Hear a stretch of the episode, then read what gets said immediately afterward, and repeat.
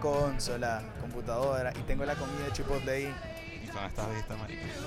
Ya, tiene el estómago alborotado. Este es el nombre, no importa. Eh, mi nombre es Nelson y le damos la bienvenida nuevamente. La voz que le preguntaba eso es la del productor de este podcast, el señor Víctor Camboa. Te, te daría las gracias por estar aquí, pero es tu trabajo. Entonces, Así es. Trabajo que, que amo y creo que es el que más disfruto, sin duda. Poco remunerado, pero estamos trabajando Así en es, eso. vamos a ver si eso cambia. Son Pronto. los, la- los goals del año que viene. Padre, eh, verga, necesito algo, los viáticos, por lo menos, Por lo hermano, menos, por lo el menos. pasaje. Pero sí, este es el nombre, no importa. Recuerden que tienen que seguirnos a través de la cuenta de Instagram, arroba el nombre podcast, arroba el Nelson Pérez en, en- en redes sociales y eh, en todas las redes sociales, literal, el, arroba el Nelson Pérez. Y eh, por supuesto, antes de comenzar, quería conversarles rápidamente de Hispanic Source Media, arroba eh, HCM Deportes en Instagram. Por favor, chequen todo el contenido que estamos realizando con mucho eh, esfuerzo para, para llevarles toda la acción del, mundo del deporte, eh, tanto en la página web www.hcmamerica.com como en nuestras plataformas de Instagram, la plataforma de YouTube. Y, y, bueno, péguense a la, a la no sé, al, al, al bandwagon de, de Hispanic Source Media porque eh, de verdad que estamos haciendo cosas muy interesantes y también a la gente que esté interesada, periodistas y, y, y demás que, que quisieran comenzar a incursar en, en, en este, en este mundo, en incursionar. Incursar no existe. Eh, eh, que también le, le damos la bienvenida a que, a que sigan y a que, a que nos comenten, nos, nos hablen y, y constantemente participemos y seguimos construyendo la familia HCM. Así es. Nel, Pero, cuéntame, ¿qué vamos a hablar hoy? Bueno, vamos a hablar en este momento. eh, hoy estaba escuchando casualmente Pink Floyd. ¿Te compraste el, el álbum de Sí, Dark Side of the Moon? Dark Side of the Moon ya. En vinilo. Estoy esperándolo todavía. O sea, no lo has escuchado. No, obviamente ya me refiero. Estoy esperando que me llegue el vinilo. ah, ok, ok, ok. Pero. Pero ¿qué tal la sí. experiencia de, de escuchar música en, en vinilo? Bueno, eso es algo que si te has dado- no sé si te has dado cuenta, me imagino que sí, que ha estado como, se está poniendo de moda otra vez, está como haciéndose trendy. Está Y- poniéndose trendy, sí. Sí, y realmente la, la diferencia es que es un sonido más puro, un sonido más, eh, menos procesado, que no sufre... Marico, estabas, estabas disparando el micrófono y de saturaciones les voy a hablar ahorita, pero estaba saturado, saturado y yo no entendía por qué. Bueno, algo así es lo que pasa con, los, con, con el vinilo, o sea, es un- es un- el vinilo es un sonido mucho más puro, Claro. más limpio, que no lleva ese proceso de digitali- digitalización, lo cual lo hace un sonido análogo. Exacto. Eh, que, bueno, para la gente que no entiende, eh, normalmente la mayoría de la gente que escucha eh, Bluetooth, escucha cosas a través del Wi-Fi, obviamente a través de una, de una máquina digital, todo el proceso está digitalizado. Inclusive un CD, escuchar música en CD. Exactamente. Eh, el vinilo es prácticamente eh, ir al, al- al análogo y a lo, a lo A lo más... a lo- cómo comenzó. Exacto, lo más puro y, y el sonido más eh, similar a, a lo que se hace en el estudio de grabación. Exacto, sin embargo, sin embargo, la salvedad que hay que hacer es que eh, no, es, no, no significa que sea la mejor calidad. Eh, es una calidad distinta y es algo, como dice Víctor, similar a- al, al- Sí, es una, es una forma distinta de apreciar, digo, digo yo, lo digo yo, la música o, o los sonidos en este, Exacto. en este caso. Yo, la verdad, sí te digo, o- obviamente hoy en día con, con toda la tecnología, el sonido de escuchar una canción eh, remasterizada y que, que lleva todo este proceso suena mucho mejor. Ujú. Y es a lo que uno está acostumbrado realmente, pero No, es una es experiencia. distinto, exacto, es algo distinto. El, eh, importante el, el hecho de... que- ¿Qué discos te has comprado hasta ahora de vinilo? Bueno, tengo Ram de Paul McCartney. En Costa Rica dejé muchos, Ujú. más que todo de los Beatles. Eh, y me compré Plastic Ono Band de John Lennon. Ok. Y estoy o sea esperando que Dark Side of the Moon. que- es curioso cómo estás casado con, estás casado con el rock. O sea, tu Mm. go-to, es- ese es tu género musical. Sí, sin- es con el que más me identifico, sin duda. O sea, pero, pero, eh, o sea, ¿cómo explicarlo? Es el único género que escuchas. No, porque en, en mi caso yo soy un amante de la música que no me, no me caso con un solo género. O sea, si... Pero yo tengo rato escu- escuchándote Claro, lo pero, mismo. pero yo, yo tengo la capacidad de apreciar otros tipos de música, ya sea, puedo, puedo llegar a escuchar un vallenato, inclusive salsa, eh, pop, baladas, boleros, o sea, todo, todo lo que, lo que tenga que Por ver. periodos de tiempo. Sí, o sea, Pero siempre vuelves a la raíz. pero lo mío es el rock, o sea, siempre todo lo que tenga que ver con rock clásico, eh, entre los 60s y los 90 inclusive, que no, no escucho tanto 90, pero, pero hago la salvedad. Hay muchas bandas buenas de los 90, tú y yo tenemos varias Claro. eh, disputas ahí con eso, porque te gustan muchas bandas noventosas y yo soy como que... Ah, X. Bueno, es que a mí me gusta, a mí me gusta todo también, ¿no? En- de la música soy muy, soy muy melómano. A mí me pasa mucho este, también de estado de ánimo. O sea, depende, depende del estado que esté, escucho cierto, cierto ritmo. Eh, hay veces que incluso eh, con, con ahora el, el- el boom de los podcasts, eh, que bueno, por supuesto lleva mucho tiempo, escucho también muchos podcasts a veces porque simplemente quiero como al- alguna distracción que, que alguien me esté hablando, pero el, el hecho de escuchar distinta, distinta música en distintos momentos del día es, es fundamental. O sea, cuando necesitas energía, escuchar este tipo de música, cuando necesitas pensar, escuchar otro tipo de música. A mí me pasa mucho eso cuando, en, en el momento que quiero escuchar algo reflexivo, que fue lo que me pasó hoy, escucho mucho Pink Floyd. Y no sé por qué me lleva a un lugar en donde me, la música me calma Te y me, lleva, y me lleva a pensar, pero no me, o sea, no- y no tengo, sabes que mucha música te, te lleva a lugares, te lleva a pensar en un momento que viviste o a una época en donde escuchaste esa específica canción. A mí eh, eh, prácticamente Pink Floyd me, me ayuda a concentrarme en lo que esté haciendo. O sea, por ejemplo, si, si estoy eh, trabajando, escucho Pink Floyd y me ayuda a concentrarme en exactamente lo que estoy haciendo. Si es algo muy automatizado, entonces me mantiene en- como en el mismo, Como en el mismo loop. Sí. Eh, me pasa con eso, pero hay veces que también, no sé, eh, un viernes, no sé, dos de la tarde, Te después tira, de- te tira el reggaetonazo. o, o- o salsa, o guaco. Escucho, puedo escuchar guaco así por hora. Paco de nuestra patria. Pero es- raro, es raro. Eh, me pasa mucho eso. Yo creo que también siempre vuelvo, yo creo que el rock también es el principal mío, pero, pero siempre puedo ir a, a cualquiera. Sí, o sea, yo- de repente siento- escucho una buena canción de reggaetón y me puedo tirar una playlist de reggaetón cagado la risa. Yo siento que, en- que en nuestro caso particular, de donde nosotros venimos, nuestros orígenes, el Zulia es una tierra donde la música es, es- es una religión. Y, el- y- sí, exacto. Y, muchos géneros Tantos artistas y, géneros. que se, creados que- allá. Que se, crea- que se crearon y se han desarrollado y por eso siento yo que tenemos tanta influencia y tanta aceptación a, a otros tipos de géneros más latinos. Sin embargo, también es, es- es- es cuestión de gusto. Bueno, el hecho del el género, el género de Waco, que, que por único. supuesto, bueno, ya es, es como el, el- el- sonido de Venezuela, como ellos mismos lo dicen, eh, pero que comenzó eh, Con la gaita. con un grupo gaitero y luego hicieron una fusión entre, entre rock, entre Gaita, jazz, entre salsa. gaita, salsa, o sea, tiene un poquito de todo y, y de verdad que es impresionante. Yo se lo ponía a un amigo chileno del trabajo, Iván, y le mando saludos, que siempre escucha el podcast.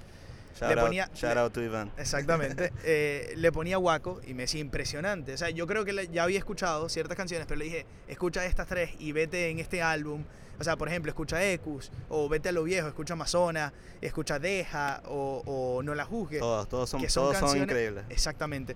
Y, y bueno, uno siempre vuelve a ese, como ese loop, pero eh, también a mí me pasa que, que siempre vuelvo como que al, al- al rock. No, no, sé, no sé si al rock eh, viejo o, o- o me voy con algo más moderno, pero siempre vuelvo a, a- a ese loop. Yo tengo una, una historia con Guaco que en el colegio eh, yo tenía un, un compañero que era muy rockero, de esos que tocaba guitarra y, Claro. y respiraba el rock y era una vaina de que te saludaba. O sea, pero es yuquero o no. Yo diría, sí, fue- en algún punto lo fue. Sin embargo, Él sabe, él sabe que fue. era más ponqueto, Si era- lo está escuchando, él sabe que fue. sí, no, ya voy a decir el nombre todo y si lo escucha le mando saludos igual. Ya va a decir el nombre, marico, lo va a vender Lo ya. va a delatar. Pero él tenía esa particularidad, él era rockero, pero amaba a Guaco, marico. Y una vaina loca, o sea, se sabía todas las canciones, los respetaba, musicalmente el chamo los admiraba. o sea, Bueno, es que yo creo que, que Guaco es muy, o sea, muy respetado. Sin duda, Musicalmente. sin duda. Incluso los mismos salseros, que, de salseros dominicanos, o sea, por ejemplo, Luis Enrique, Víctor Manuel, Gilberto Santa Rosa, han colaborado con Guaco y, y siempre, bueno, se deshacen elogios de, eh, a- en elogios de, de la música que hace Guaco. Así es, no, y Marico, la yo verdad- ando mal, alogios, incursionando, o sea, ando eh, grave. después del trabajo, Que por día cierto, largo. no le hemos dicho a la gente que dónde estamos. Sí, es verdad, si escuchan unos rebotes ahí, ¿dónde estamos? chic, chic, Yo creo que ahí le estamos dando una pista buena. Sí, pero no nos vamos a poner a averiguar eso. No es suficiente. Yo creo que no. Eh, estamos en el, en el Scotiabank Arena, que es el estadio de los Toronto Raptors, donde van a jugar hoy. eh, los Philadelphia 76ers van a, están visitando a los Raptors a las 8 de la noche, hora del este, van a jugar. Y por supuesto, cuando ustedes escuchen el podcast, este partido, ya ustedes van a saber el marcador, van a saber todos los detalles. Partidazo se viene. Exacto. Eh, pero estamos grabando acá parte de, de este episodio 19 de- del nombre no importa. Y eh, va a ser un partido muy bueno, vamos a hablar en, en un ratico, pero bueno, para terminar el tema de los, de los géneros musicales, no sé si, así te- si a ti te pasa como a mí, que, que también es, es- es- depende de tu estado de ánimo. Y, y también, por ejemplo, si te sientes un poco triste o emocional, escuchas algo un poco más Sin suave. duda, si estoy triste. Bueno, y ves, ahí también vas, va el tema del rock, porque si yo estoy con ciertos estados de ánimo, yo también escucho distintos Pero es que es tu tipos de música rock. favorita también. Pero también, si estoy triste, me tiro mis baladas, me tiro mi música pop, que no la es la que menos escucho de todos los géneros, pero se, se rescata. O sea, tu Taylor Swift. pues. Nada, tampoco, no, no llego a esos extremos. No, no, Ah, no vamos a menospreciarla, es muy Ah, talentosa, pero, pero no es lo Taylor mío. Swift. No es lo mío, la, música country no es lo mío. Ese, ese es un género que yo Pero marico, ella comenzó country y luego no se lo fue. logro entender. O sea, yo se, no- se fue. Sí, pues son sus raíces, sin embargo, lo mantiene y es lo que es su esencia, pues. Claro. Pero e- ese es un género que, que yo realmente no he logrado abrirme del 100% y decir, coño, le voy a dar el tiempo para, La cosa es que también, para ah, escucharlo, para... ya cuando llegas a un punto, o, o siento yo que es, es lo que me pasa a mí, cuando llegas a un punto ya de, de madurez, eh, o, o es lo que me ha pasado en la música, eh, comienzas a apreciar es mucho más cómo se hace la música, de dónde viene, cómo se hizo, el, el talento del que lo toca, del que lo produjo. Y, y qué pasa con la música pop? Que es, es un sonido que está perfectamente construido para que sea, exacto, para que sea agradable una- para, el, para el oído Es y una es- fórmula. y es muy catchy, o sea, es muy pegajoso. Entonces, es como. Está como demasiado. Demasiado. eh, no sé, industrializado. Sí, sería la palabra. Es que como demasiado. eh, bueno, sí, no sé. e- Elegiría industrializado. Es como algo que es demasiado. Está muy estandarizado, es como Exacto. que todo es Eh, igual, todos son viene igual, como una todos caja, son lo pues. mismo, todos dicen lo mismo. Exacto. Eh, sí, totalmente. Entonces, yo, yo siento que, por más de que obviamente hay canciones de repente de pop que, que, que te atraen, o por ejemplo, uno creció escuchando, eh, en mi caso, Backstreet Boys, que es completamente pop, o la, el caso de, la, de las mujeres, y obviamente yo también, Madonna, Britney Spears, Christina Aguilera, que hacían ese tipo de música pop que fueron hiper populares, pero bueno, de eso Ay, se trata, En el pop. caso, que, tu- que ten- tenemos hermanas mayores, también la influencia es una cosa Exacto. de locos. Exacto. Pero eh, a medida que va pasando el tiempo, y yo me he dado cuenta con mis hermanas, eh, les ha pasado lo mismo a ellas también. Y han comenzado a entrar en grupos mucho más underground. O sea, por ejemplo, mi hermana eh, Carmen escu- escuchaba, o sea, escucha mucho los Beatles, escucha mucho Rolling Stones, Bob Marley, o sea, ese tipo de música que quizá cuando yo era niño no escuchaba, sino que era lo más pop, porque era lo más, Sí. lo más actual. Bueno, Marian es muy alternativa. Pero siempre me iba, y siempre, recuerdo, bueno, viendo en TV, siempre me iba por, o sea, me encantaba Incubus, me encantaba Red Hot Chili Peppers, me encantaba Foo Fighters, o sea, esas eran como mis bandas. Y creo que, bueno, de, de ahí ha salido que ese sea, es como mi ámbito natural de escuchar y que me hace sentir bien. Pero, pero es raro, weón, porque a mí me pasa aquí, sobre, me ha pasado muchas veces aquí, que ahora yo tengo la oportunidad de ir a todos los conciertos que siempre me hubiese gustado ir.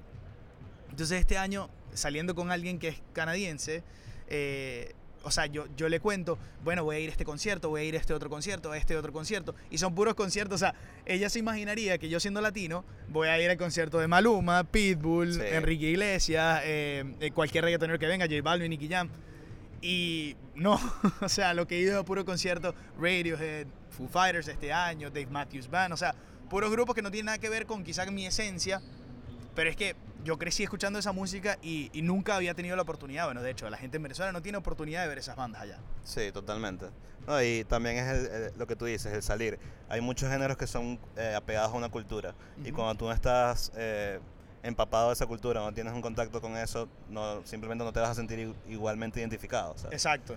no lo vas a hacer parte de tu día a día, ni lo vas a consumir diariamente como lo hacemos nosotros con los géneros que escuchamos. Que yo soy más latino que tú, Sin por duda. cierto. Sin Porque, duda. Sin embargo, porque, pero lo digo es porque tú no bailas. bueno, yo bailo eso- de todo. Eso, eso ya. Tú no bailas, o sea, ya me- me- me ganaste la pelea. ¡Vamos! Pero sí, o sea, en ese caso, porque es cómico también, a ti te pasa, de que tú, o sea, conoces a alguien canadiense o a alguien en específico y te preguntas, ¿tú bailas? Y tú, "Eh, no. Yo sí. eh, Sí. O sea, Voy a decir que sí. las circunstancias específicas tienen que estar dadas. eh, quiere decir muy rascado, Pero muy, o sea. casi una botella encima, para poder comenzar a bailar. Pero, Eh, Pero ese es otro tema. pero sí machuca, o sea, sí machuca un poquito bailar. Rascado. pero muy rascado. ok. bueno, está bien. No, pero sí, el, el- es, es raro, es raro eso que uno, a pesar, y, y también creo que tiene que ver la época en donde nos criamos, el, el hecho de que crecimos viendo MTV, y creo que eso es algo que le pasa a mucha gente en Venezuela, que uno creció viendo MTV, luego, luego VH1, y, y como que agarraste tu base de ahí porque era... eh, tiene que, mucho que ver también con la clase social, tiene mucho que ver si, si obviamente apreciabas la, la, la música y la cultura un poquito americana, eh, que, tuvi- que tuvieses ese contacto o que viajaras a Estados Unidos por vacaciones, etc. Y, y bueno, uno se pega a eso, pero hay muchos casos también de gente que se cría escuchando música desde niño, no tienen que tener ese contacto con TV y simplemente luego van indagando en distintos ritmos simplemente por, por, por diversión. Y bueno, nos- nosotros tenemos un amigo que tiene, tiene instinto colombiano. Instinto colombiano, pero de repente puede escuchar así cualquier cosa. O sea, Eh, sí, pero cuando, cuando Marico, escucha un pero es vallenato. persona- Cuando escucha un vallenato. Marico, deberíamos hacer un podcast de Guillermo. Que por cierto me llamó ahorita y no le contesté y lo volví a llamar y no me contestó y me volvió a llamar y no le contesté. Ah, Guille es un personaje. Hacemos Guille, un loop. Guille, te esperamos acá. Marico, porque es que Guillermo puede escuchar, o sea, Marico es el coño más vallenatero de la historia, o sea, que, men, 7 de la mañana, en el- la época que íbamos al college, escuchando vallenato, Marico, a las 7 de la mañana, y de repente puede pasar, eh, no, de repente, Marico habla inglés con, sin acento. Perfecto, O sea, sí. Marico, una vaina, porque se crió en Atlanta y tal. Y te puede decir, o sea, te puede em, escuchar, no sé, BB King o Elton John por meses. O Eric o Clapton, obviamente que es Eric full, Clapton full fanático de Eric Clapton. Y es como, marico, o sea, es tan... es tan- es Muy como- versátil, muy eh, versátil. Vamos a decirlo así. Es una caja de, es una caja de, de discrepancias, Una caja yo. de sorpresa. que pero, pero sí, exacto. Este, El gran Guillermo. gran Guillermo. Guillermito. Este, pero sí, men, es, es- es una, es algo curioso y yo estoy seguro que a todo el mundo le pasa. A, a mí, bueno, tú, a ti, a ti no te gusta tanto el hip hop. A mí me encanta el hip hop. Soy, soy de, la gente que, el- que le, ha- le ha empezado a dar la oportunidad. Yo soy, yo soy hip hopero de, de niño, o sea, de- desde niño me gusta mucho, eh, me gustaba mucho obviamente Eminem, me gustaba mucho eh, Dr. Dre, eh, Jay-Z, luego un poquito más adelante obviamente Kanye. Kanye a mí me parece que es un artista, que es un puto crack, que es otro que deberíamos hacer un podcast solamente de Kanye, de, Ah, sí. sí. de su evo- evolución Su carrera, porque la- es la carrera lo que. de la involución, podríamos llamarlo. O sea, porque evolucionó, obviamente, de sus primeros álbumes hasta My Beautiful Dark Twisted, Twisted Fantasy, yo creo que su mejor álbum hasta, hasta el momento. Y, y, bueno, creo que, que siguió haciendo buena música y ahora ha evolucionado como persona. Y como músico, bueno, el, el último álbum eh, eh, a mí me gustó. eh, ciertas canciones buenas, incluso creo que hablé el podcast, en, en el podcast sobre eso. Pero como persona eh, es difícil entender las cosas que dice o, sus motivos. Sí, su, men- su mente o su, su, su espectro mental y creativo es algo que es, es difícil de entender a veces. Es, es- es algo loco, o sea, es muy volado, muy volado. O sea, que tú quisieras no juzgarlo, pero al mismo tiempo tienes que jugar. Está bien, o sea, es un artista, él puede ser, tiene la, la- la libertad de expresarse. Sí, el él- problema es cuando, el problema es cuando, eh, por ejemplo, haces comentarios sobre el racismo o, o sobre el, el trato que, que puede tener el actual presidente de los Estados Unidos, Trump, eh, sobre con la gente eh, en específico y apoyarlo. Entonces, obviamente, generas que eh, el, la, la mayoría, bueno, obviamente el, el- el afroamericano eh, te dé la espalda, prácticamente, porque te ganas, el, el- te ganas la espalda con el tipo de comentarios que haces. Sí, Pero bueno, eso, eso, eso es otro tema. Sí, Eso pero bueno, también algo, algo que, que quiero mencionar. Yo pasé por tantas épocas escuchando música que te puedo decir, o sea, Marico, calmate, tenés 25. en o sea, mi- no ha pasado bueno, tanta época, o sea, es no, verdad, no, no razón, tampoco. sonó mucho. Calmate. Pero bueno, sí ha sido algo, marico, porque he pasado por géneros, por periodos de tiempo que... ¿Te creí la gran verga? No me creo la gran verga, pero creo que nos podemos entrar coñazo aquí hablando de música y te puedo ganar. A Fácil. la vez. Pero mira, marico, yo me bajé un programa que se llamaba Virtual DJ. Ajá. Marico, y fui... o Todo- sea, te lo- te lo- Guille también lo tuvo. Ah, bueno, te lo, se lo creo, se lo creo, marico. el DJ de saga lo llamaban. Marico, y aprendí, bueno, o sea, lo básico. Obviamente no, nunca, nunca, nunca tuve una fiesta yo y puse la música, ni mezclé, ni nada, pero o entre sea, ¿te gustaría incursionar? No, ya lo hice, no, ya pasó, fue una época, estaba de moda, era de pinga, o sea, era algo distinto. Tenía la computadora para hacerlo, lo bajé, lo hice, le agarré el truco y lo disfruté, marico. Y estuve que como 6, 8 meses escuchando electrónica. y lo- ¿Sabes qué, lo que, qué era lo que hacía? Buscaba eh, canciones de rock Y la, la mezclaba. adaptadas, en adaptadas a, electro- a música, a la música electrónica. Como o sea, pero no mezclaste, no mezclaste nada. Sí mezclaba, claro. Agarraba varias canciones y ahí me ponía a jugar, marico. Y, y pasaba horas, o sea, hasta que lo agarré. Después tuve mi época de bañatero con mi hermanazo del alma Bernardo Dávila, que le mando un saludo. Abrazo también. Escucha el podcast cuando está- tiene tiempo, cada está- seis meses. Está muy estresado ahorita en Brasil, en las playas, en las playas brasileñas. Sí.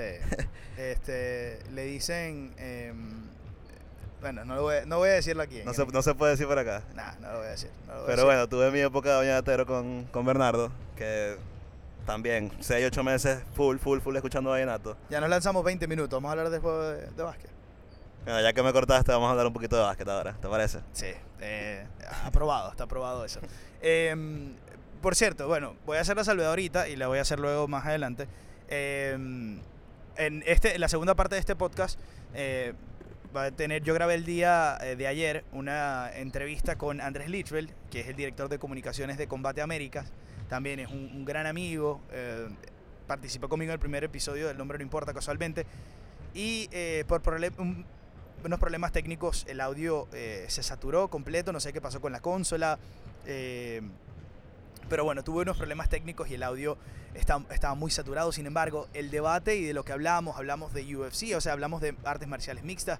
Él comentó sobre la Copa Combate, que es un evento que, él está ahorita en Fresno, California, cubriendo esa Copa Combate, obviamente con, la empresa con que trabaja, que es como un mundialito de artes marciales mixtas, en donde prácticamente se hace el mismo día, se hace va a ser el viernes 7 de diciembre y van a haber eh, tres peleas para cada peleador. Obviamente si ganas vas, vas a otra y si ganas es, es- es la, la final. Pero eh, está muy interesante. eh, de verdad que el concepto es bien interesante. Obviamente Andrés va a contar en mucho más detalle. Y también hablamos de eh, la selección de Modric como eh, balón de oro. Así que esos debates, yo de verdad que no, no quiero perder el contenido, no quiero perder ese debate porque de verdad que me pareció que está, está muy bueno, su opinión sobre, sobre los premios. Y, bueno, de verdad que le voy a dar la oportunidad a, a- poner ese audio. Eh, les pido disculpas, de verdad que sé, que sé que no se escucha de la mejor manera, no es la mejor calidad, pero eh, ahí está, o sea, lo, más honesto y lo más, lo más real posible. Tuve unos problemas técnicos, sin embargo, yo pienso que, que la calidad es suficiente como para que lo escuchen y para que disfruten el, el debate. Hablando de básquet, eh, van a jugar Raptors y, y 76ers en muy pocos momentos. En este momento está haciendo, eh, está haciendo eh, shoot around por parte de los Raptors, Kawhi Leonard con JV, Jonas, Jonas Valenciunas. Y por parte de los 76ers, Wilson Chandler. Vimos a Jimmy Butler, a Jimmy Buckets, eh, entrar al, al, al Air Canada, bueno, al Scotiabank Arena, El ex Ca- Air Canada antiguo Center. Air Canada Center. 16 años se llamó Air Canada Center y la gente obviamente todavía no se ha acostumbrado a- al cambio. Sin embargo, se han, se han esmerado en poner el nombre por todos lados aquí en el estadio. Claro, como debe ser, bueno, para, para darle la identidad, ¿no? Sí. Este, pero ¿qué podemos, qué vamos a poder observar en este juego, Víctor? Eh, yo te voy a comentar, al menos lo, que, la perspectiva que tengo yo. A mí me parece que va a ser interesante lo que pueda hacer Nick Nurse eh, con, con el quinteto inicial. ¿Por qué? Por, por los matchups. En el primer encuentro que jugaron, eh, Filadelfia y, Toronto, los matchups fueron un poco más eh, agradables, por así decirlo, eh, porque pusieron a Embiid con, con Ibaka, que bueno, obviamente Embiid Ah. eh, es imparable, pero Está parejo. eh, exacto, está, está más o menos similar y sobre todo porque los Raptors están jugando small ball, entonces utilizan esa, esa formación. Sin embargo, ahora añades a Jimmy Butler.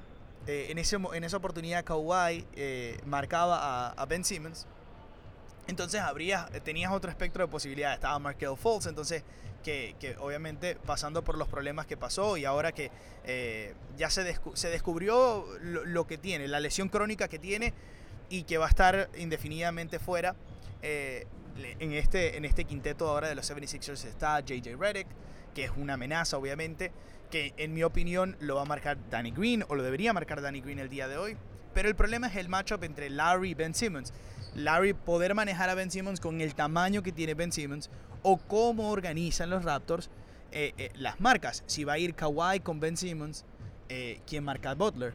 Yo creo que Kawhi va a ir directamente a Butler, eh, Ibaka con Embiid y imagino Siakam agarraría a, Ben Simmons. Pero entonces ahora tienes el mismatch de que Wilson Chandler, que es el puesto 4 de este equipo, no tendría con quién, o sea, el, el, el, estamos hablando de que el power forward de, de, los, de los Raptors, que es en este caso Siakam, está con, con el point guard, de, bueno, entre comillas, el point guard Ben Simmons de, de los 76ers, porque de, de base, es un animal. De, de, base no tiene la estatura, pues, pero eh, es un animal, como dices tú. Y, eh, y, el otro caso es, bueno, te sueltas a, a, metes a Danny Green obviamente al lineup para, para Reddick y a Wilson Chandler lo tendrías que poner con quién. O sea, ese es el mayor detalle, que a mí me parece que es un poquito complicado encontrar ese matchup que, que, que bueno, que sea, que sea suficientemente fuerte. Al menos que, que pongas, saques a Danny Green y salgas con Valenciunas y Vaca. Y Vaca para que tenga a, Chandler y, y, ir obviamente Siakam, Kawhi y Larry y bueno, Larry agarrar en ese caso en este caso a, JJ Redick, Kawhi con, Butler y Siakam sí, está, con está bastante complicada la, la, estrategia sobre todo para los Raptors porque sí. dom, dominar o, o, controlar defensivamente a un equipo como los 76ers que, han, que tienen unos toros literalmente claro. en todas sus posiciones no va a ser cosa fácil y bueno Larry específicamente se ha visto flojo en los últimos partidos. Sobre en, todo en anotando. Los, en, los, en los dos aspectos, tanto defensivo como ofensivamente. Yo creo que sobre todo anotando. Sí, eh, sin duda. Necesitan sin duda. los Raptors eh, que Larry produzca, produzca mucho más. Es el líder en asistencias de la liga, pero necesitan que ofensivamente produzca mucho más. Nosotros estuvimos el lunes y vimos la derrota eh, contra Denver, que se definió por muy poco. Estuvo cerca. Se sí. pudo ir para cualquiera, pero se definió por muy poco. Pero sí vimos a un equipo de los Raptors que le costó mucho desde el perímetro. Eh, fallaron muchísimos tiros de tres. Uh, el equipo no estaba fino, por así no, decirlo. Y, y, bueno, y, los, y Denver estaba súper fino y, todos sus jugadores, bueno, el trabajo en equipo y, el movimiento de balón fue una cosa Exacto. increíble. Castigaron, eh, castigaron bastante. La segunda unidad de Toronto se encargó de meter a Toronto en el partido. Volvieron, y... o sea, tuvo un comeback ahí, pero bueno, al final y al final, bueno, no, el equipo de Denver se llevó la victoria no merecida. Eh, un equipo de Denver que luce como un contendiente en esa conferencia del oeste que ha comenzado un poco al revés, pero que poco a poco se va a ir normalizando. Que está medio equipo, flojo el oeste, ¿verdad? Está como. A mí me parece que lento. no está flojo, a mí me parece que está, eh, que está muy parejo. Ciertos equipos han comenzado lento. Pero, eh, pero creo que todo el mundo tiene, tiene posibilidades. O sea, si vemos Exacto. un equipo de Memphis que está a un juego de está a un juego de, del primer lugar y está a un juego del décimo o sea una, una victoria del primer lugar una, una derrota. derrota. del décimo puesto entonces tienes equipos como Dallas Memphis eh, que están metidos en puestos de, de playoff en, hoy en día y que obviamente no los esperabas a, a principio de año entonces creo que se va a ir normalizando poco a poco pero también le da una paridad impresionante porque el este tienes cinco equipos que están muy fuertes eh, Toronto, Filadelfia. Eh, en este caso nombraría Boston de último, pero Toronto, Bucks. Filadelfia, Milwaukee eh, y Detroit. Y luego metería Boston. Indiana puede ir, puede venir por ahí. Pero luego, obviamente, los equipos bajan un poco, muchos equipos tanking, como ¿Y los Knicks, ¿dónde dejan los, los Nets, los Cavs. Entonces. eh, los Cavs se la están viendo fea. Exacto. En, en, el oeste está todo el mundo peleando y Phoenix, que está también tanking esta Sí. temporada. Eh, pero me parece muy interesante ver qué va a hacer Nick Nurse para, para contrarrestar estos matchups que pareciera que tuviese eh, a favor el equipo de Filadelfia. Sin embargo, eh, ya Kawhi hizo un muy buen trabajo contra Butler en la serie contra Minnesota, que fue aquí también en el Scotiabank Arena. Así que vamos a ver. Yo creo que Kawhi tiene hoy que echarse el equipo al hombro y, y de verdad... Bueno, se, la- se- lo ha hecho, en todos los partidos importantes lo ha hecho. Sí, pero yo creo que hoy es uno de esos partidos que te va a dejar ese, ese sabor de lo que podría ser el resto de la temporada y lo que podrían ser los playoffs también. Exacto, el preview de, de lo que pueden ser unas finales de conferencia o unas semifinales de conferencia. eh, ver cómo, cómo se puede acoplar este equipo y también es ver cómo la segunda unidad de Filadelfia Responde. si puede, pu- puede responder contra un equipo de Toronto que tiene una mejor segunda unidad. Entonces, eso también va a ser un- probablemente de la liga. eso también va a ser una clave. Yo creo que con, con tantas lesiones que tiene en este momento no la daría como la mejor, pero sí tiene muchas piezas interesantes. Pero cuando se recupere Powell, eh, agarra, agarra una fortaleza. Y bueno, mientras Van Vliet y Delon Wright siguen subiendo que, nivel, que ha estado esta temporada ha comenzado flojo. bastante sí. flojo, sí. Pero, pero si Terminó recuperan el nivel, pienso que, que va a ser algo bien interesante. Y, y sin duda, este es un equipo que tiene muchos recursos, el equipo de los Raptors esta temporada. Y que pareciera que ha armado un, una, eh, un equipo, un roster que le puede competir a cualquiera. Sí, con Kawhi al mando yo creo que tienen, tienen todas las oportunidades para llegar mínimo, mínimo, final de conferencia. Exacto. Bueno, es que ese, el objetivo es llegar a las finales de la NBA. Yo Exacto. creo que ya no, no sirve llegar a finales de conferencia. Pero mínimo, porque los años anteriores quedan en semifinales, llegan a final, Sí, pero por los Caps siempre los, siempre mi- los sí, dominan. mínimo final de conferencia. ya, con LeBron, objetivo- ya con LeBron fuera, fuera del este, yo creo que las posibilidades son importantes y bueno, obviamente tomando en cuenta que Kawhi está ahora en el equipo. Sí, exacto. No hay una figura tan, eh, eh, tan, digamos, dominante. eh, prácticamente todo, todo eh, hace órbita alrededor de él porque es un, eh, es el mejor jugador de la liga y, dominó la conferencia por, por casi 16 años. Entonces, ahora sin LeBron en la película, Ah, los increíble. Raptors tienen un poco más de un poco más de respiro para ver si pueden lograr esos objetivos que yo creo que al final del día son llegar a las finales de, de la NBA. Pero va a ser un partidazo, de verdad que eh, no se lo pueden perder las personas que, que, bueno, no se lo pueden perder, lo digo de verdad de, después del burro muerto, porque cuando escuchen este podcast el partido ya va a haber terminado, pero estamos seguros que va a ser un, un partidazo. Partidazo, que duda. esperemos que, que el- cuando ustedes ya sepan los resultados, este, esperemos que hayan visto ya el, el partido. Eh, ¿Quién el dices, tú que, ¿Quién dices tú que gana? Antes de pasar no, al yo, tema. yo voy con los Raptors hoy. Voy con los Raptors. Yo igual, yo igual, pero va, a estar, va a estar difícil. Este, este es el primer. Bueno, el año pasado ya me comenzó, pero este es el primer año que es. O sea, que de verdad me da rechera que pierdan. O sea, eh, o sea, hay tantas expectativas y creo que ya también es como se siente el público y sobre todo el público que tiene muchos años viniendo, muchos años siguiendo los Raptors. Hay muchas expectativas de que el equipo le vaya bien. Sí, hay esa vibra de que, de que Sí. este es el momento, de que es Exacto, ahora. Es exacto. ahora. Entonces cada derrota te. Verga. O sea, Sí, por lo menos vimos con, con, lo- con Golden State, vimos como de estar dominando el partido, solamente les tomó el tercer cuarto a los, a los Warriors para volver. Sí. Igualar el, el- el marcador y, y estuvieron así cerquita en el, en- en el último cuarto del partido.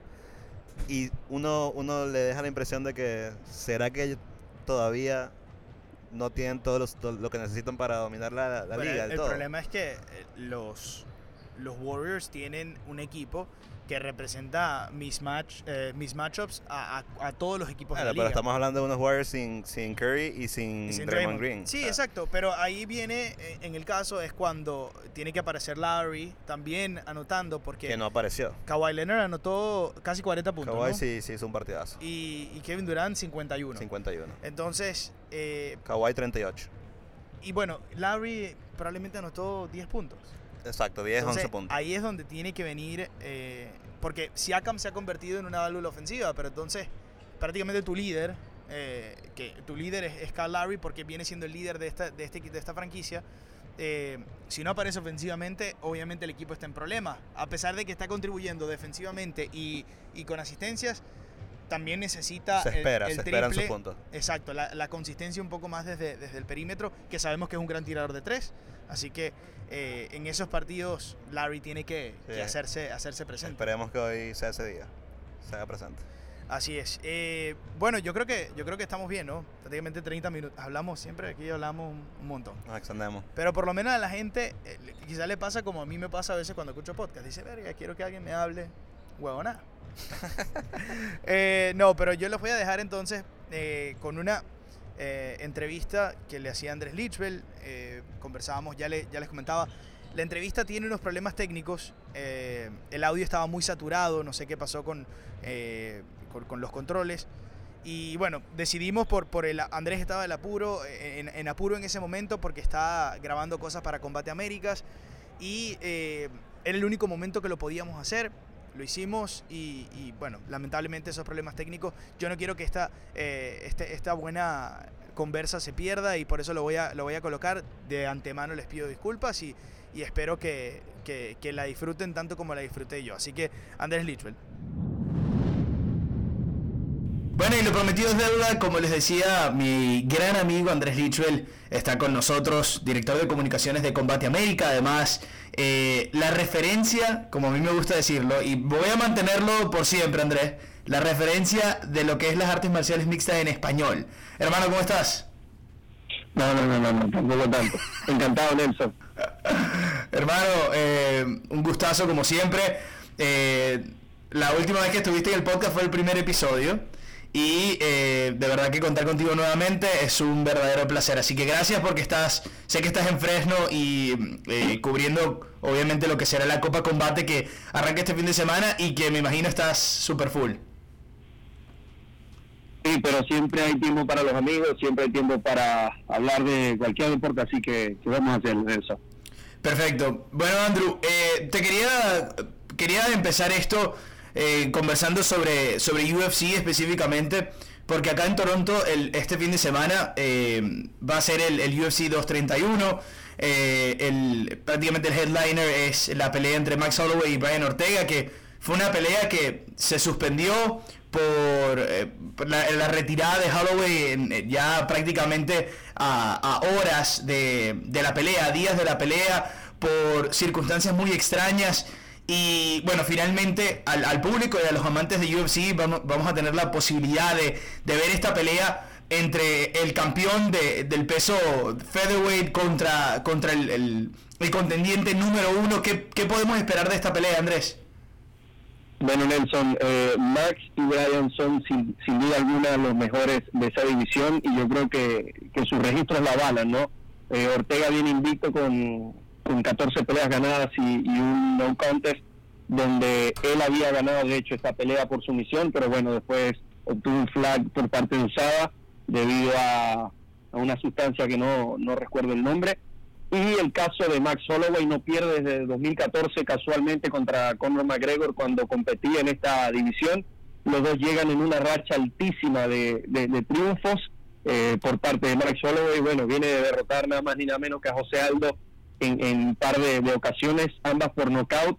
Eh, también noqueó a Anthony Pérez, eh, ha derrotado a grandes peleadores como Jeremy Stevens, Cobb Swanson y, y, y, el, mismo caso de Ortega, ¿no? Frankie Edgar, eh, Cobb Swanson, otros nombres grandes. Y yo creo que ha llegado el momento para que estos dos finalmente se puedan ver las caras. No se pudo dar en el pasado, pero, pero ya es hora y creo que este evento de UFC tiene un digno evento estelar, la pelea de Brian Ortega y Max Holloway. Eh, ambos peleadores muy completos, quizás creo que Ortega pueda tener una pegada un poco más fuerte, pero de los dos podemos esperar un alto nivel de piso, un alto nivel de lucha y evidentemente de striking. Exactamente. Eh, Andrés, volviendo al, al, a lo que pasó en el UFC 226 y cuando eh, se retira Holloway, eh, ¿me escuchas? Andrés, ¿me escuchas? Ahora sí. Ok, eh, volviendo al, al, a lo que fue el, el, UFC 226 y cuando se suspende esta primera pelea, eh, Holloway pre presentó los problemas, luego eh, intentó ser, eh, intentó pelear con Khabib, fue como que la, la suplencia de último momento no dio el peso. Estos problemas ¿Piensas que pueden tener alguna consecuencia para, para, lo que será el desempeño de Holloway este fin de semana? ¿O piensas que, que el campeón va, va a estar en, la, en, las mismas condiciones que siempre lo hemos visto? Sí, yo creo que va a ser una pelea en plenas condiciones para ambos y, y por eso es que tengo la fe de que será un, gran espectáculo. El UFC 226 fue alrededor del mes de julio, ya ha pasado mucho tiempo y creo que, que, que todo estará listo para que el día sábado todos los guerreros lo dentro en el octágono. Así es, Andrés, en, en, otra de las peleas interesantes de ese de este UFC este fin de semana, Vamos a tener a, Valentina Shevchenko contra, contra Joanna Jędrzejczyk que esa, esa, va a ser otra, otra pelea estelar. ¿Qué, ¿Qué, podemos esperar de esta? Que, bueno, también son dos de las contendientes del flyweight, eh, ambas, ambas ranqueadas en el, en el número uno y, y sin duda parece una pelea que, que se van a sacar chispas, ¿no? Sí, este, recordemos que la división de peso mosca en el UFC es una división es una división nueva. De hecho, creo que es la más nueva entre masculinos y femeninos, la de 125 libras. Eh, Joana Joncic, que es una peleadora que, bueno, ha, ha hecho de todo en el UFC, defendió su título eh, por cinco ocasiones en la división de los pesos pajas. Era imparable hasta que, bueno, llegó Rose Namajunas y la doblegó dos veces, pero no deja de ser una peleadora peligrosa. Y Valentina Shevchenko es una de mis peleadoras favoritas por, por cómo pelea, por la agresividad y por su, su pateo que es espectacular. Ella peleaba en las 135 libras porque no existía esta división y evidentemente ella era mucho más pequeña que el resto de sus rivales. De todas maneras, se, se, paró del tú por tú con Amanda Nunes en dos oportunidades, se derrotó a peleadoras importantes como Holly Holm y Juliana Peña, siendo más pequeña que ella. Ahora se crea esta nueva división y Valentina ya demostró en el primer combate eh, donde derrotó a, Priscila Cachuera, que es una brasileña, eh, Cachoeira, que es una brasileña. Yo te iba a decir que eso no sonaba tan sí, Sí, eso es otra, es, otra cosa. eh, igual suena ese apellido, Cachoeira. Entonces, eh, Valentina Shevchenko Nelson le dio una paliza que, que evidentemente el árbitro fue duramente criticado porque desde el primer asalto se sabía que no, ya la brasileña no, no podía continuar y, y Valentina Sechenko lo miraba como ya de tema pelea, en el segundo asalto finalmente puede eh, someterla y eso nos dio un abreboca de lo que va a traer Valentina a esta división. Entonces Valentina está bajando 10 libras, eh, eh, está subiendo 10 libras. ¿Y cuál es el trasfondo de esta pelea? Bueno, que ya ellas se enfrentaron en el Mundial de Muay Thai hace varios años en la división de 125 libras eh, y ganó Valentina Shevchenko en aquella ocasión. Y desde ahí ha nacido una rivalidad y gracias a estas nuevas divisiones que ellas dos se van a poder enfrentar y a mí me, genera mucha emoción porque las dos tienen eh, uno de los mejores striking que, que tiene el, UFC y las MMA porque las dos han sido campeonas eh, de Muay Thai, tienen muy buen pateo, buenas rodillas, es espectacular verlas y también cabe destacar que en ese mundial de, Muay Thai fue una venezolana la que le ganó a las dos, eh, Carla Benítez, que hoy reside en España. Y bueno, eso es solo un, dato de, lo que fue ese mundial de Muay Thai, creo que fue en el año 2007. Yo le estoy diciendo, este señor es la referencia del arte marcial mixta, pero no me quiere creer. Eh, lo, lo, que es el resto del main card, Andrés, eh, vamos a tener a Alex Oliveira contra Gunnar Nelson, eh, Dawodu contra Bosniak, Hakim Dawodu contra Karl Bosniak, también tendremos a, Jimmy Manuwa, Thiago Santos, eh, Claudia Gadela contra Nina Ansarov. Entre, entre esas peleas que, vamos a tener en el main card, ¿alguna que te llame la atención, además de obviamente las dos peleas por los títulos? Eh, bueno, me gusta mucho la pelea de Cowboy Oliveira contra Gunnar Nelson. Yo creo que son dos peleadores que, que tienen, tienen muy, muy buena pegada. El caso de, de, Oliveira viene de ganar sus dos últimos combates, uno de ellos contra Carlos Condit que como bien saben ha sido contendiente, y el, el caso de, de, de, Gunnar Nelson es un gran grappler, ha tenido muchos títulos internacionales, viene de perder contra Santiago Poncinibio en la Argentina en Glasgow, y esta pelea es un do or die, matar o morir para él, porque evidentemente si empieza a hilar derrotas va a bajar mucho la clasificación, entonces creo que esta pelea será, será interesante verla el día sábado. Así es. Pasando eh, un poco más a, lo que será el final de, este mes, el 29 de diciembre específicamente, vamos a tener el UFC 232 que será en Las Vegas y vamos a tener la vuelta de uno de los favoritos de la casa, ¿no? Eh, tú y yo siempre hemos hablado y, prácticamente mucho del conocimiento que yo puedo tener de, UFC y de, de MMA en, general viene por ti. Pero, pero siempre hemos conversado sobre los mejores, el, mejor eh, libra por libra, eh, histórico, el, más talentoso. Y creo que John Jones siempre viene en esta conversación, ¿no? Bones eh, se ha caracterizado toda, toda su carrera por ser un peleador muy dominante, muy talentoso, eh, con muchos recursos, con eh, una mente brillante dentro del octágono, no así fuera de él. Pero ese el regreso de John Jones luego de, tantos escándalos, tanta, eh, tantos problemas fuera del octágono y con, problemas de sustancias también. ¿Qué podemos esperar de esta pelea con, el regreso de, de Bones contra, contra Gustafsson? Bueno, no, no sé qué esperar, Nelson, porque siempre que, desde que John Jones está metido en problemas, y creo que eso ya viene de dos años atrás, eh, cada vez que él regresa o va a regresar pasa algo, bien sea que tiene un problema de doping, que, está mal portado por allí. Entonces, deportivamente me emociona. Evidentemente la pelea entre Jones y, y, Gustafsson la primera vez eh, fue, fue espectacular.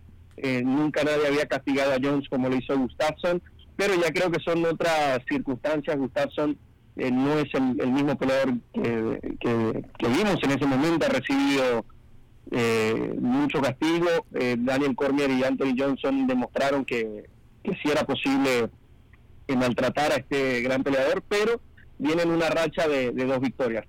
para mí John Jones es el peleador más talentoso que ha tenido en la historia de la MMA, lo que hace este señor es impresionante. Eh, para moverse como lo hace John Jones hay que nacer con ese don, eso no se puede forjar ni se puede crear.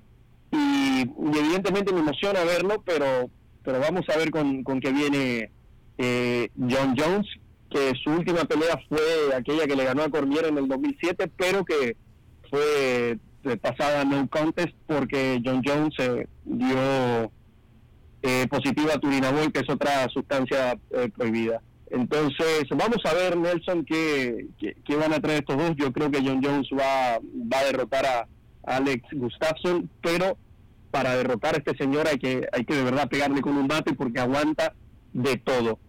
Pero la pelea, Nelson, que a, que a mí en verdad me emociona de esta cartelera más que la de John Jones o la de Chris Cyborg contra Amanda Nunes. Esa te iba a preguntar. Va a ser sí va a ser espectacular porque Chris Cyborg es una pele es una peleadora que, que no, no ha tenido competencia en, nunca. Es, es, es un monstruo. Chris Cyborg cualquiera que le ponen enfrente eh, termina, resulta gravemente herida.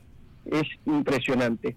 Pero esta vez eh, Amanda Nunes la campeona del peso gallo va a subir a retar a la campeona. Y con la opción de ser doble campeona como lo hizo en su momento Conor McGregor siendo activo en ambas divisiones y esto es un gran incentivo para Nunes, porque si Nunes derrota a Chris Cyborg, no solo obtendría este título, se coronaría como la mejor peleadora femenina de la historia de las MMA.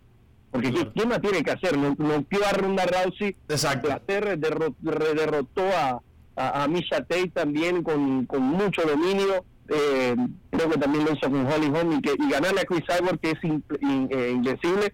Yo creo que esto le daría a Amanda Nunes la condición de mejor peleadora de la historia y tiene con qué porque porque la pegada de, Amanda Nunes es muy fuerte ella tiene un gran tamaño siempre que peleaba en 135 libras se sufría en el corte de peso y vamos a ver cómo cómo se, se va a dar esta pelea yo creo que finalmente tendremos a alguien que se le pueda plantar a Chris Cyborg de tú por tú y tenga opciones de ganar esta, eh, esta pelea, sin, duda, ¿no? Eh, es, eh, es la, obviamente el, el, comen event de, ese, de esa cartelera. Y, es cierto lo que tú decías, ¿no? Amanda Nunes que, que desde que comenzó en su carrera nos mostró como, como otra versión y al tumbar de, de, esa, de esa cima que estaba Ronda Rousey, prácticamente a volverla humana. Y, y bueno, luego lo que significó para, para Ronda en su carrera eh, esa derrota, ¿no? De venir de, venir de, de, de ser medallista olímpico, luego de, de, que en su carrera yo sí había sido perfecta y que se enfrentara Nunes y, se diera ese golpe, ese choque contra, contra una peleadora superior.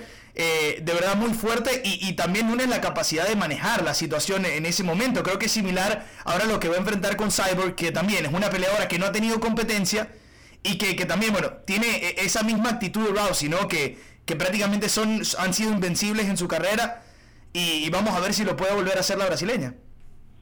Sí, la cosa de, de, Amanda contra Rousey es que primero gana Holly Holm a ronda, en, creo que fueron dos asaltos, brutalmente con una patada en la cabeza. Y la, la gente decía, vamos, no, no, no puede haber algo peor para ronda que esto.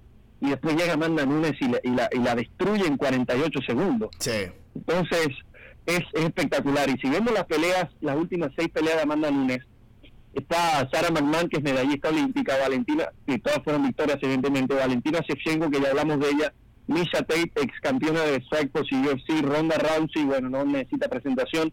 Después otra vez, Valentina Shevchenko, eso fue una guerra, decisión dividida, pero que terminó ganando Amanda Nunes.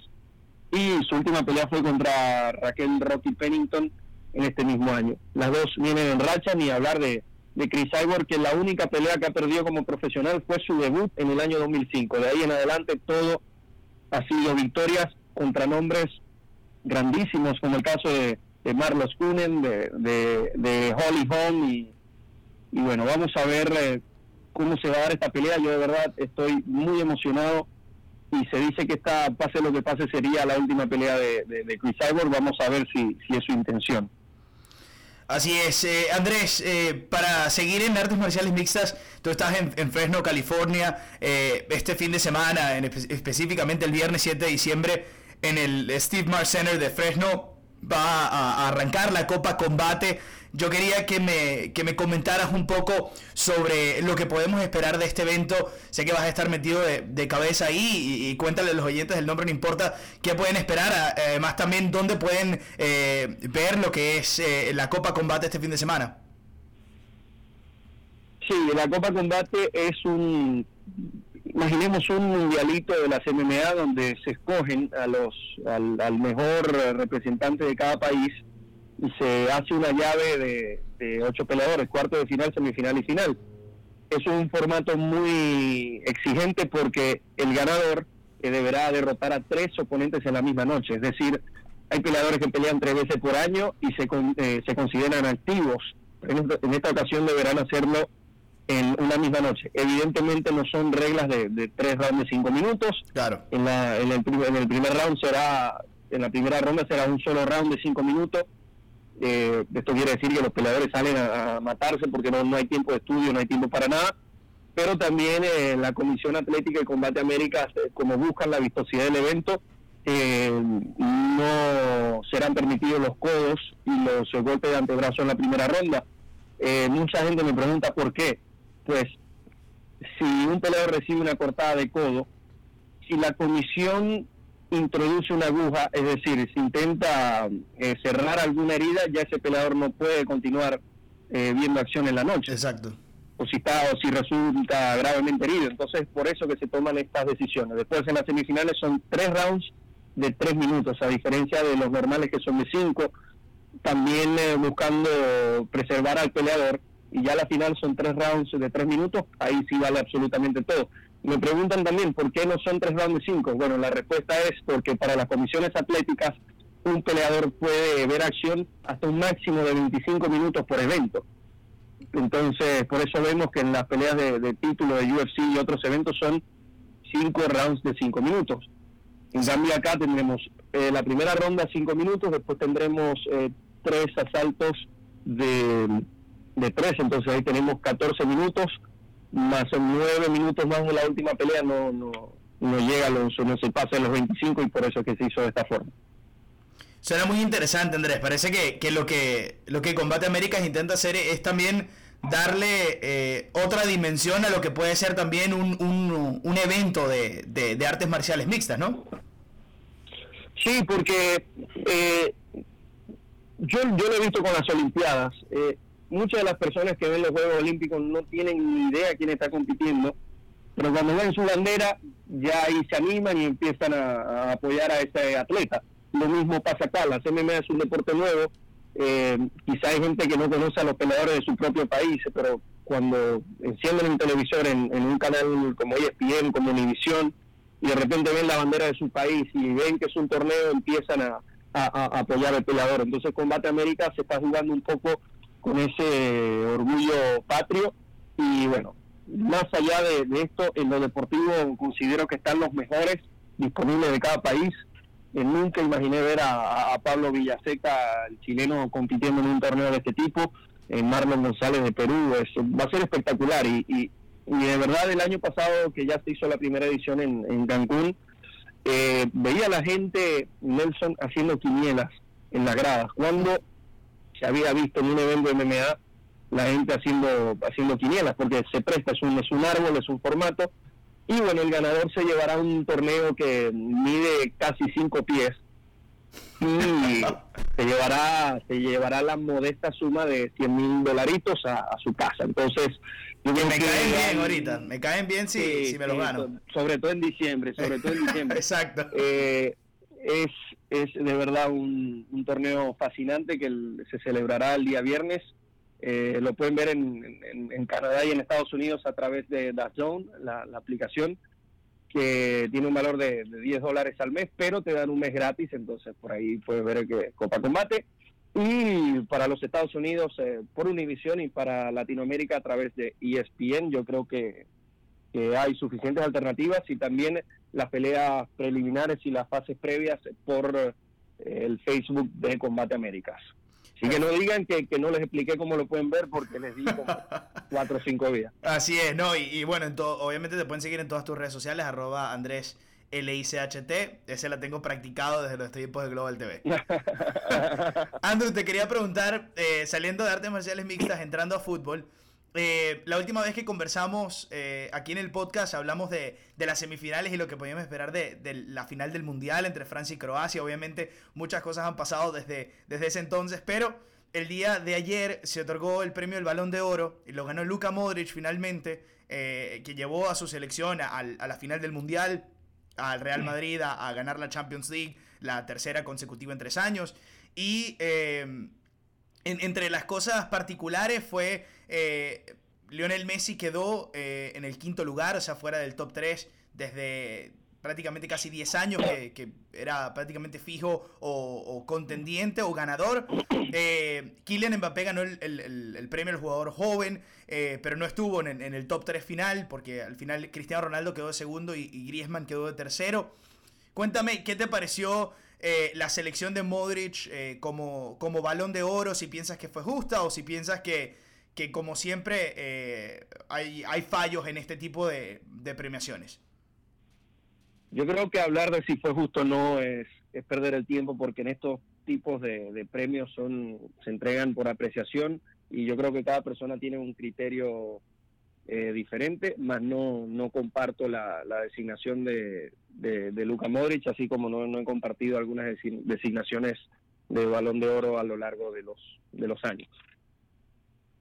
El, hecho de que, bueno, luego se, se, separaron, hace dos años se separaron eh, France Football y FIFA del premio, vuelve France Football a tener su propio premio, el balón de oro, y eh, en un año de mundial eh, no pesó al 100% eh, el mundial, en, y, lo digo porque quizá hubiésemos podido ver a un Kylian Mbappé o un Griezmann llevándose el premio, o el mismo Rafael Barán, que también sonaba como uno de los, de los fuertes candidatos. Sí. Pero eh, en, esta oportunidad creo que también ponderaron el mundial de Modric, que fue el, el, mejor jugador del mundial, y también que ganó la Champions con el Madrid, o sea que tuvo una buena temporada en lo que fue la mayor parte del año, ¿no? Sin embargo, el cierre de Modric no fue el mejor. No, no, no, la, segunda mitad, ni siquiera voy a decir que no ha sido el mejor, la segunda mitad de, de, de, Luka Modric ha sido pésima. Tanto así que, ha habido partidos que lo han, lo han relegado al banquillo porque sencillamente no está, no está rindiendo como, como solía hacerlo. Y es lo que la gente tiene que entender, que cuando se toma una muestra para tomar una decisión, se debe tomar todas, desde enero hasta el 3 de diciembre. Claro. Y, y, él, eh, y lo de Modric. Y, hay otras cosas que. Bueno, pero asimismo también podríamos meter en la misma bolsa el principio antes del Mundial de Mbappé o de Griezmann, etcétera, etcétera. O sea, estamos hablando de que Mbappé queda en fase de grupo. Queda en, De Griezmann, de, la segunda parte de Griezmann no ha sido buena, pero Mbappé yo creo que durante el año ha sido, ha sido regular. Ha sido regular, pero por ejemplo, queda, eh, quedó fuera en Champions eh, ante el mismo Real Madrid que quedó campeón. Y obviamente Modric fue gran parte de, ese equipo. Entonces, también, o sea, e, ese mismo argumento lo podemos usar para, para hablar de, varios jugadores, ¿no? Porque hasta el mismo sí, pero es diferente, Nelson, porque, porque al achacarle, la primero, eh, le, echarle la culpa a Mbappé por, por, no clasificar al Madrid, yo creo que yo creo que es injusto. No, no, no, no, no, no le estoy echando la culpa hablando, hablando netamente de, de, la, del performance de un jugador, yo creo que, que Kylian Mbappé ha sido, ha sido ha sido un futbolista muy que ha jugado bien durante todo el año. Para mí, Cristiano Ronaldo debió llevarse este premio y me llamó la atención que no lo fuera. No sé qué tanto pesa que se haya ido el Real Madrid, yo creo que sí pesa bastante, pero bueno, el caso es que, que Modric yo creo que, que se ha inflado muchísimo este jugador y yo no estoy diciendo que no sea un jugadorazo, Modric es un crack, un jugador que durante los últimos años ha demostrado y ha sido parte fundamental del Real Madrid más ganador de, la, de la era moderna. Pero, ok, se habla del Mundial de, de, Luka Modric, de octavo de final en, adelante. Se puede decir que jugó bien, pero no fue ese jugador que se vio en la, en la primera ronda. Eh, sí, Croacia no es una potencia mundial, pero tampoco se puede decir que, eh, que se enfrentó a, grandes rivales y que, que Modric pudo sacar la casta. De hecho, Croacia casi queda eliminado contra Dinamarca porque Modric falla un penal en el, en el, en el minuto 90. Y, hablar de la Champions es hablar de Cristiano Ronaldo. Cristiano Ronaldo, ese, para mí, ese fue el jugador más valioso del Real Madrid en la Champions. Pero bueno, eh, se termina dando este, este premio a, a Luka Modric. Y por eso hablo, hablo de, pues, por eso hablo de, criterios, porque si vamos a hablar de, de, ser determinante, para mí Griezmann ha sido el más determinante. Si vamos a hablar de ser el más regular, para mí Cristiano ha sido el más regular. O sea, eh, y como no hay, no hay unos estándares fijados y nunca los va a haber, eh, no puede disgustar a nadie que alguien, eh, no puede disgustar a nadie quien gane estos premios porque sencillamente, como lo dije al principio, es de apreciación y es a criterio y todo el mundo tiene los criterios diferentes. Claro, la cosa es que en este, en este tipo de premios yo pienso que a lo largo de los años ha habido un cambio de, de, cómo se percibe y, cómo se juzga el, logro eh, en particular en, el fútbol.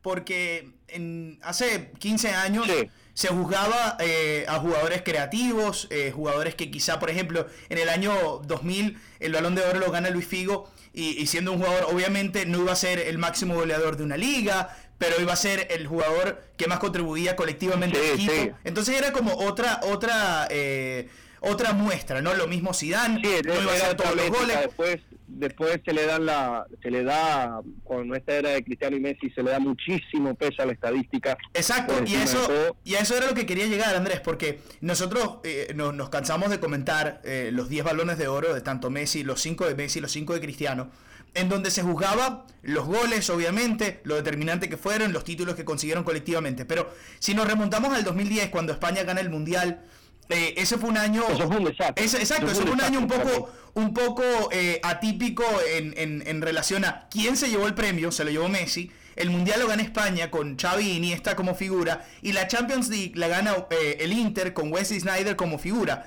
Wesley Snyder al final no estuvo ni siquiera en los tres nominados.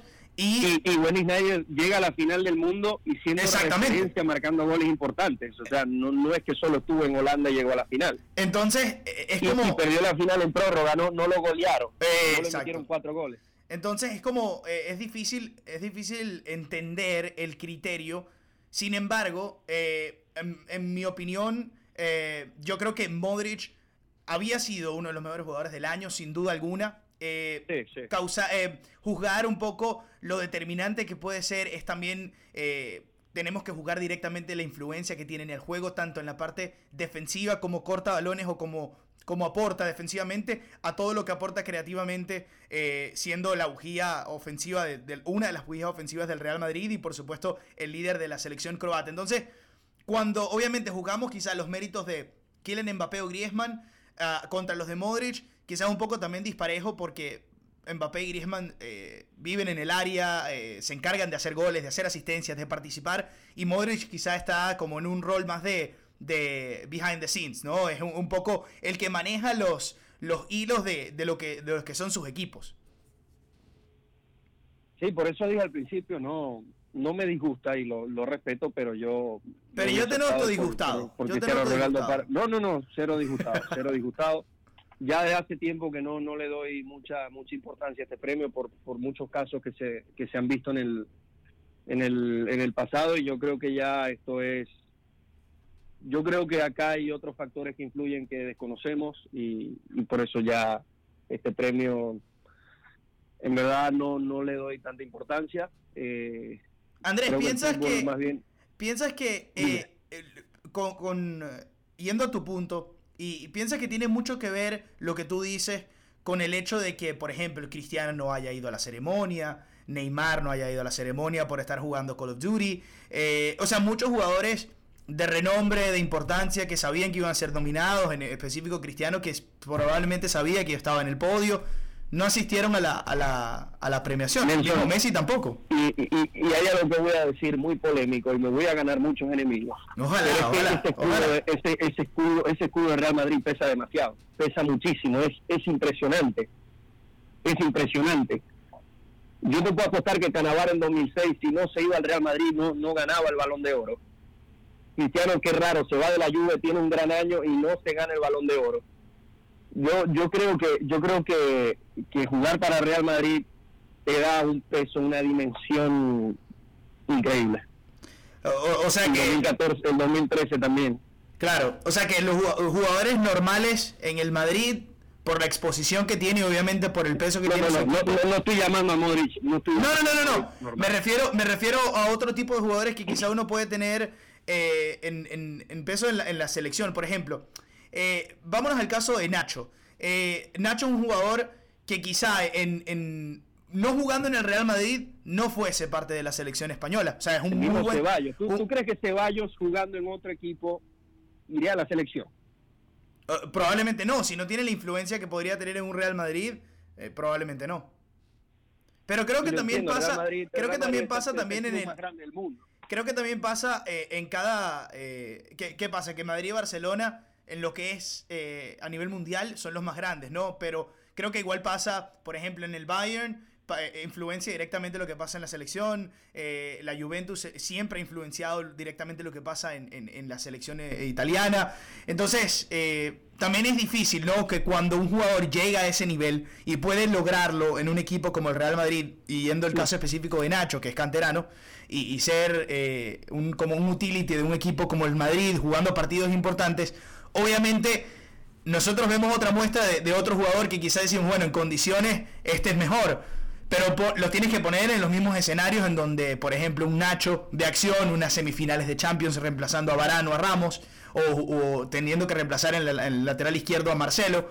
Entonces, también hay, hay eh, otros aspectos que pueden entrar en, para, juego. Para mí, para mí, para mí estos premios desde hace tiempo son una competencia de popularidad. Y para mí, el Real Madrid te da más popularidad, en el no solo en el fútbol, en el deporte que cualquier otra cosa, por la inmensidad de ese club. Y más si tú eres el 10, digo el 10 en la camiseta, no, no en la demarcación de campo, del Real Madrid, es algo grandísimo. Y creo que esto aporta, no, ojo, no estoy diciendo, lo repito muchas veces para que no me vayan a, malinterpretar, no estoy diciendo que Modric no se merezca este premio. Modric es un gran futbolista, grandísimo futbolista, pero creo que eh, sí, el Real Madrid eh, le da a los jugadores un, plus a la hora de, estar presente en este tipo de, de, premiaciones. Y hay algo que estaba leyendo el día de ayer, que me puso a reflexionar un poco, me puso a pensar, porque... Me gusta que reflexiones, es importante eso. Siempre, siempre se creía que el día que Cristiano Messi dejaran de ganar este premio, es porque iba a llegar un futbolista que, un Neymar, un Hazard, uno de los que, iba a romper el mundo, que iba a hacer algo, algo, algo fuera de este mundo, como que sí, para que estos dos monstruos dejen de estar en, en, en, dejen de ganar el balón de oro, porque tiene que venir alguien que, que, que vamos, va, va a destruir el fútbol. Y, y Modric no lo es. Modric es un gran crack, pero... Pero, tampoco había habían otro... Pero lo que yo digo es que tampoco había otro. Pero tampoco es que había otro que había roto el Pero fútbol por eso digo que debía ganarlo Cristiano Ronaldo. Eh, Cristiano Ronaldo ha tenido un año excepcional, ha, sido ha sido regular durante todo el año, ni hablar de la Champions y en el Mundial, vamos, llegó hasta donde Cristiano pudo. No, totalmente, totalmente. Porque eso que dice la gente que me molesta muchísimo, no, Modric llevó solo a Croacia a la final del Mundial. No, obviamente no fue solo. Entonces lo, la, las pelotas que paró Subatic en todas las tandas de penales no, no sirvieron de nada. Claro. El mundialazo que se tiró Rakitic, Vida, Mandzukic, o sea, fue un gran colectivo Croacia. Pero por lo mismo. Pero el caso de Portugal, el caso de Portugal llegaron hasta donde Cristiano pudo. Claro, la cosa es que. yo puede decir que el mundial de Cristiano fue malo. No, no, en lo absoluto. Yo creo que es parte de lo que te comentaba. Yo creo que ahí está existiendo un cambio de criterio, quizá dándole un poco más de peso a, a los jugadores que. a los que. los creativos, los que quizá su influencia no se puede ver reflejada directamente en el marcador, sino tienes que entender y ver el juego para, para poder darte cuenta. Y sobre todo en este año, que fue eh, precisamente un año que. Eh, en donde el mundial se gana, lo gana un equipo que, que tenía jugadores importantes de renombre, pero no tenía una estrella consolidada y podríamos decir que Griezmann es la estrella absoluta de la selección y ahora Mbappé, pero que sí, o sea, tenía muchas estrellas y, y, ninguna y ninguna era inmensa, inmensamente mayor que las otras. Entonces, por eso Exacto, todo fue colectivo. Más un colectivo que una figura. En cambio, en Croacia, evidentemente hay un nivel de Modric muy superior al resto de sus compañeros. Yo, a mí, a mí sí me gustó la, el nombramiento de Luca. Yo creo que eh, abre puerta para que otros jugadores, eh, de, volantes creativos, volantes mixtos, que, puedan seguir teniendo buenos desempeños y, lleven a, sus equipos a, éxitos, puedan aspirar a este tipo de premiaciones. Obviamente, eh, siempre vamos a, llegar a, los matices y a decir estoy de acuerdo, no estoy de acuerdo, simplemente por, por percepción, por, por, porque uno no entiende el criterio pero al final del día estaba entre esos jugadores y al final fue, fue Modric. Y sí, es cierto, la popularidad influye mucho y, yo creo que sí pesa bastante jugar en el Real Madrid, Andrés. Así es, pero bueno, al final, al final son premios. Yo creo que la naturaleza del, del fútbol es verlo, ver los colectivos, ver cómo se mueven los equipos, cómo trabajan en la cancha. Y a veces por un momento creo que este tipo de premios hacen que muchas personas pierdan, pierdan el foco. Eh, ya para cerrar, ya para cerrar quiero también comentar una cosa, porque ya con las redes sociales cualquier persona puede hacer llegar un eh, hacer llegar un mensaje a muchas personas. Claro. Eh, he visto muchas estadísticas gráficas que dicen, no, así fue la temporada de Messi, así fue la temporada de Cristiano. para escoger un ganador de balón de oro hay que delimitar los logros desde el primero de enero hasta el 3 de diciembre. Es decir, Aquí no vale no que fue Pichichi de la liga, porque para ser Pichichi de la liga cuentan los goles del 2017 y del 2018. Exacto. Entonces, eh, quiero entonces nada más dejar eso claro a las personas que escuchan este podcast, que cuando se vaya a hacer un muestreo para un premio de este tipo, entender bien cuál es la delimitación y a partir de allí eh, tomar con criterio de escoger quién quieres tú que, que va a ganar pero veo gráficas y veo imágenes que dicen Messi marcó eh, tantos pichichis en la temporada, eh, tantos hat en la temporada, fue pichichi de la Liga Española, que Cristiano fue pichichi de la Champions. Eh, ese tipo de datos no entran a colación acá, por lo mismo que te, que te comentaba, porque está involucrado con acciones de, un año que no está dentro de la dentro del plazo que entrega la FIFA, France Football, perdón, para poder seleccionar el, el balón de oro. Luka Modric, gran ganador, gran futbolista, pero bueno, lo repito, para mí Cristiano Ronaldo debió llevarse este premio y creo que lo más lo más impresionante es que Messi haya quedado de quinto por detrás de, de, Griezmann y sobre todo de Mbappé, que es un muchacho de 20 años que yo creo que va a ser el próximo gran balón de oro del fútbol mundial. Es cierto. Eh, lo que conversábamos por teléfono hace, hace unos días eh, y y el, punto de que Mbappé el próximo mundial va a tener 23 años es, impresionante. O sea, ya ha ganado un mundial y para el próximo llega con 23 años. O sea, la carrera que le depara a, a Kylian Mbappé, impresionante. Andrés, de verdad. Sí, muchas personas, Nelson, diciendo: ¿por qué Mbappé no se fue a Real Madrid? Yo digo, calma. Si para el, para el próximo mundial va a tener 23 añitos, ahí se puede ir tranquilamente. O sea, usted está, está, está, pensando en tus amigos madridistas. Para que no, Mbappé va a terminar en el Real Madrid. No tengo la menor duda de que si Mbappé mantiene el nivel, se va a ir al Real Madrid en algún punto de su carrera porque es su, es su sueño, su deseo. Ya será por 150 millones. Además que es el sueño de todo el mundo también. Exacto. Eh, hermano, de verdad te agradezco muchísimo este tiempo. Sé que estás muy ocupado, vas a tener un día súper largo, pero te agradezco muchísimo que, me hayas regalado el tiempo. Eh, muchísimos éxitos, que, que, la Copa Combate sea eh, un éxito rotundo. Y estamos, estamos en línea por acá. Un abrazo. Un abrazo, Nelson. Siempre encantado de bueno conversar contigo y cuando quieras, siempre hay tiempo. Era Andrés Lichbel, director de comunicaciones de eh, Combate América, un gran amigo de la casa. Por favor, síganlo en sus redes sociales, arroba Andrés L-I-C-H-T. Nosotros hacemos pausa y ya venimos con más. Y bueno, eh, otra vez disculpas por el, el audio, de verdad que sé que no, no fue la, no, no, no es la mejor calidad y, por eso obviamente es mi responsabilidad, pero eh, de verdad que el debate súper interesante, la opinión de Andrés sobre, sobre el balón de oro, esta era una entrevista que había grabado el día de ayer y que no quería dejar pasar, eh, por obviamente no es atemporal, eh, tiene mucho que ver con eh, la actualidad de lo que él está haciendo, del UFC que va a ser eh, el día sábado en Toronto, luego el, el, que va a ser el 29 de diciembre en Las Vegas, y también sobre la selección de, Modric eh, como balón de oro y, bueno, obviamente, tratando de entender el criterio de evaluación después de que en 10 años lo, dominaron Messi y Cristiano y este año se basaron por, un futbolista más colectivo que, que quizás sus eh, méritos mayores nunca se van a ver en el, en el marcador final. Eh, pero sin duda es un debate que, que pique se extiende y que tenemos mucho para,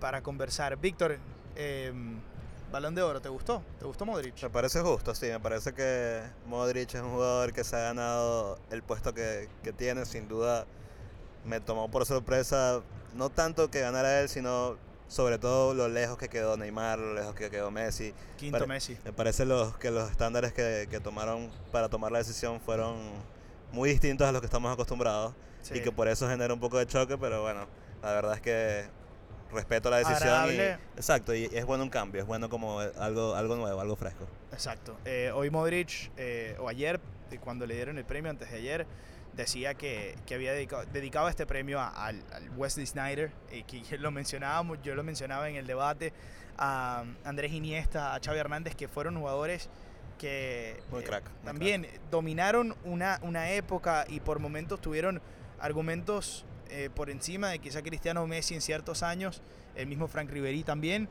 pero no ganaron simplemente por, por las máquinas mediáticas y también, obviamente, eh, los dos mejores jugadores en los últimos años han sido Cristiano Ronaldo y Messi. Eh, entonces creo que al final del día, justo y bueno, veremos cómo, cómo siguen jugando, juzgando el, el, criterio futbolístico, porque estos premios son muy subjetivos, pero a la vez también la gente se lo toma muy en serio. Así es, así es. Eh, yo quería dar breves recomendaciones para terminar este, el, el, episodio de esta semana, el episodio 19 del nombre no importa. Eh, bo, bueno, de libros sigo leyendo Outliers de Malcolm Gladwell, de verdad que está impresionante, espero terminarlo esta semana. Un libro fantástico, Víctor, eh, eh, recomendado. es un libro que habla de, de las distintas maneras de, de, del éxito y de cómo cada historia de éxito es diferente, pero tiene que ver mucho con las oportunidades y lo importante que son las oportunidades y dónde, dónde creciste y dónde, dónde estás en cierto momento de la historia que te hace eh, o que te beneficia para ser exitoso. Eh, me parece una, una, lectura bien interesante y sin duda recomendada. En música, eh, el día de hoy particularmente escuché mucho Radiohead, escuché el álbum In Rainbows de, de Radiohead, que me parece un álbum impresionante. Así que ahí está mi recomendación musical. ¿Tú tienes una? Por, bueno, hoy, hoy, casualmente estaba escuchando Sublime. Ok. Bastante. Es uno de los tuyos, tu favorito. Sí. Ahí y lo recomiendo. Películas, eh, vi en Netflix hace días eh, Moneyball, después de, después de un rato, obviamente, una película impresionante si te gusta el deporte. Y también vi The People vs. Larry Flint, otra película, bueno, muy interesante y de verdad que bastante entretenida también. Y eh, de música, bueno, de, otro también tiene que ver con música, pero de video. Eh, la presentación de Wu-Tang Clan después de, de, tanto tiempo en el NPR, en el Tiny Desk Concert. Ese está en YouTube, así que si quieren dar Buenísimo. rienda suelta. Vic, gracias como siempre. Gracias a ti, Nel. La producción de este podcast a cargo de Víctor Gamboa, Nelson Pérez, es eh, quien está en los micrófonos y les agradezco muchísimo. Eh, de verdad, discúlpenme otra vez por la entrevista de Andrés, pero bueno, eh, el resto es historia.